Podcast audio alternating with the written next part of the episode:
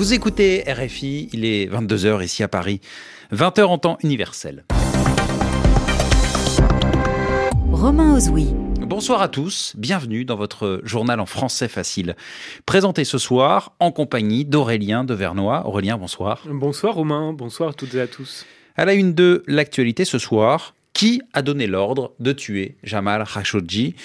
Cette question qui est toujours sans réponse, un an après l'assassinat du journaliste saoudien, en signe de protestation, l'organisation Reporters sans frontières a organisé aujourd'hui une opération devant le consulat d'Arabie saoudite en France. La riposte de Mike Pompeo, le chef de la diplomatie américaine, s'exprime dans la procédure de destitution qui vise le président Donald Trump. Il dénonce des tentatives d'intimidation. Et puis en, en France, la colère des habitants de Rouen, cinq jours après l'incendie dans une usine chimique de la ville. Ils ont manifesté aujourd'hui pour demander aux autorités toute la vérité sur la pollution. Le journal en français facile. C'était il y a un an un assassinat qui allait déboucher sur une crise majeure. Oui, l'assassinat de Jamal Khashoggi, journaliste saoudien, critique du pouvoir, est tué au consulat d'Arabie saoudite à Istanbul en Turquie. Demain, mercredi, cela fera un an jour pour jour. Une année marquée par les accusations visant le régime saoudien et un procès jugé opaque, c'est-à-dire que la justice n'a pas été rendue. C'est justement pour demander la vérité que l'organisation Reporters sans frontières a organisé aujourd'hui une action très forte, ce que l'on appelle une action coup de poing, des dizaines de mannequins sans leurs membres, donc ni jambes ni bras, ont été déposés aux portes du consulat d'Arabie Saoudite à Neuilly, près de Paris. Reportage de Sami Boukhelifa. Une opération éclair. En un instant, les équipes de RSF déchargent leurs camions sur le trottoir en face du consulat d'Arabie Saoudite. Des jambes, des bras et des troncs en plastique. Objectif, selon Christophe Deloire, directeur général de Reporters sans frontières, réclamer la vérité sur l'assassinat de Jamal Khashoggi. Ce qu'on a voulu démontrer à travers cette action, c'est que le temps n'efface pas la gravité de l'acte et que l'Arabie Saoudite ne doit pas s'en sortir impunément. Les portes du consulat restent closes. Derrière leurs fenêtres, des employés saoudiens filment la scène. L'homme fort du royaume, Mohamed Ben Salman, est mis en cause dans cette affaire, notamment par la CIA. Selon Christophe Deloire, le procès en cours des présumés meurtriers de Jamal Khashoggi est très opaque. Aujourd'hui, il y a un procès à huis clos et il y a des menaces de condamnation à mort de certains accusés, ce qui reviendrait en fait à les faire taire indéfiniment pour qu'ils ne puissent pas un jour raconter l'exacte et l'entière vérité sur ce qui s'est passé au consulat d'Arabie Saoudite à Istanbul. Cette action de RSF baptisée organe de presse vise également à dénoncer la répression violente contre les journalistes en Arabie Saoudite. Ce pays est à la 172e place au classement mondial de la liberté de la presse. Le reportage de Sami Boukhelifa devant le consulat d'Arabie Saoudite à Neuilly, à côté de Paris. Aux États-Unis, c'est au tour de Mike Pompeo de répondre à la procédure de destitution qui vise Donald Trump. Alors, depuis le week-end dernier, le président américain mène une campagne active de défense. On rappelle hein, que la procédure de destitution a été lancée par les démocrates au Congrès. Ils accusent, ces démocrates, Donald Trump d'avoir demandé au président ukrainien d'enquêter sur Joe Biden. Joe Biden qui pourrait être le rival de Donald Trump à la prochaine présidentielle. Aujourd'hui donc c'est Mike Pompeo, le secrétaire d'État, qui a réagi. Mike Pompeo qui est visé par une demande de trois commissions du Congrès. Elles exigent de la part de Mike Pompeo des documents pour poursuivre leur enquête sur Donald Trump. Mike Pompeo répond en dénonçant des tentatives d'intimidation à Washington pour RFI. Anne Corpet. Le secrétaire d'État calque sa défense sur celle du président. Il utilise Twitter et contre-attaque avec virulence. Mike Pompeo, qui a jusqu'à vendredi pour remettre à la Chambre des documents sur les relations du gouvernement avec l'Ukraine, dénonce sur son réseau social une tentative d'intimider et de maltraiter les distingués professionnels du département d'État. Et le secrétaire d'État ajoute, je ne me laisserai pas intimider. Selon le Wall Street Journal, Mike Pompeo a assisté au coup de téléphone entre Donald Trump et son homologue ukrainien. Interrogé mardi dernier sur la plainte déposée par le lanceur d'alerte au sujet de cette conversation, le secrétaire d'État avait feint d'ignorer de quoi il s'agissait. Vous évoquez un rapport sur la plainte d'un lanceur d'alerte, mais je ne l'ai pas vu.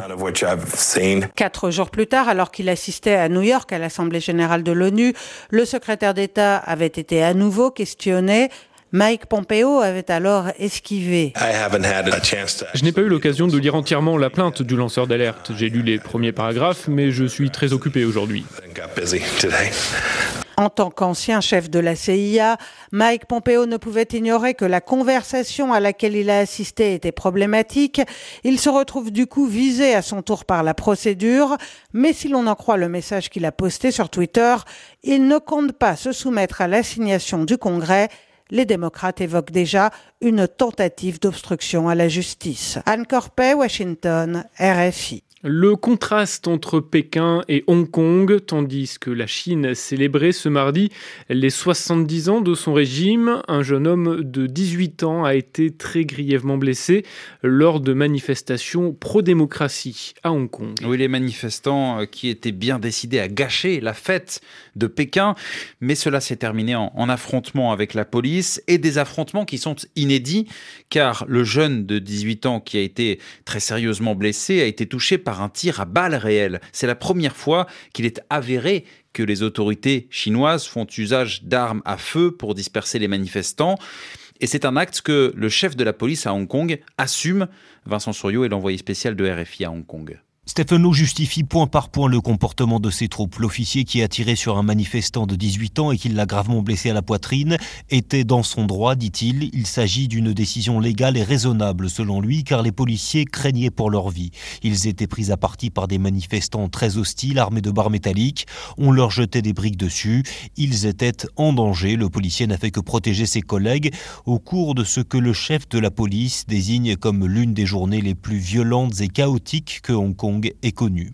Il confirme qu'au total, six balles réelles ont été tirées dans l'ensemble de Hong Kong, dont une partie en l'air comme coup de semonce, et il donne des chiffres, 25 agents de police blessés, 180 personnes arrêtées, et chez les manifestants, au moins 50 personnes hospitalisées. On n'avait pas vu de tel bilan depuis le début du mouvement. Vincent Souriau, Hong Kong RFI. Et cette escalade de la violence fait réagir la communauté internationale. Un appel à la retenue a été lancé notamment par l'Union européenne et le Royaume-Uni. Nous partons maintenant à Rouen, dans l'ouest de la France, cinq jours après l'incendie dans une usine chimique de la région.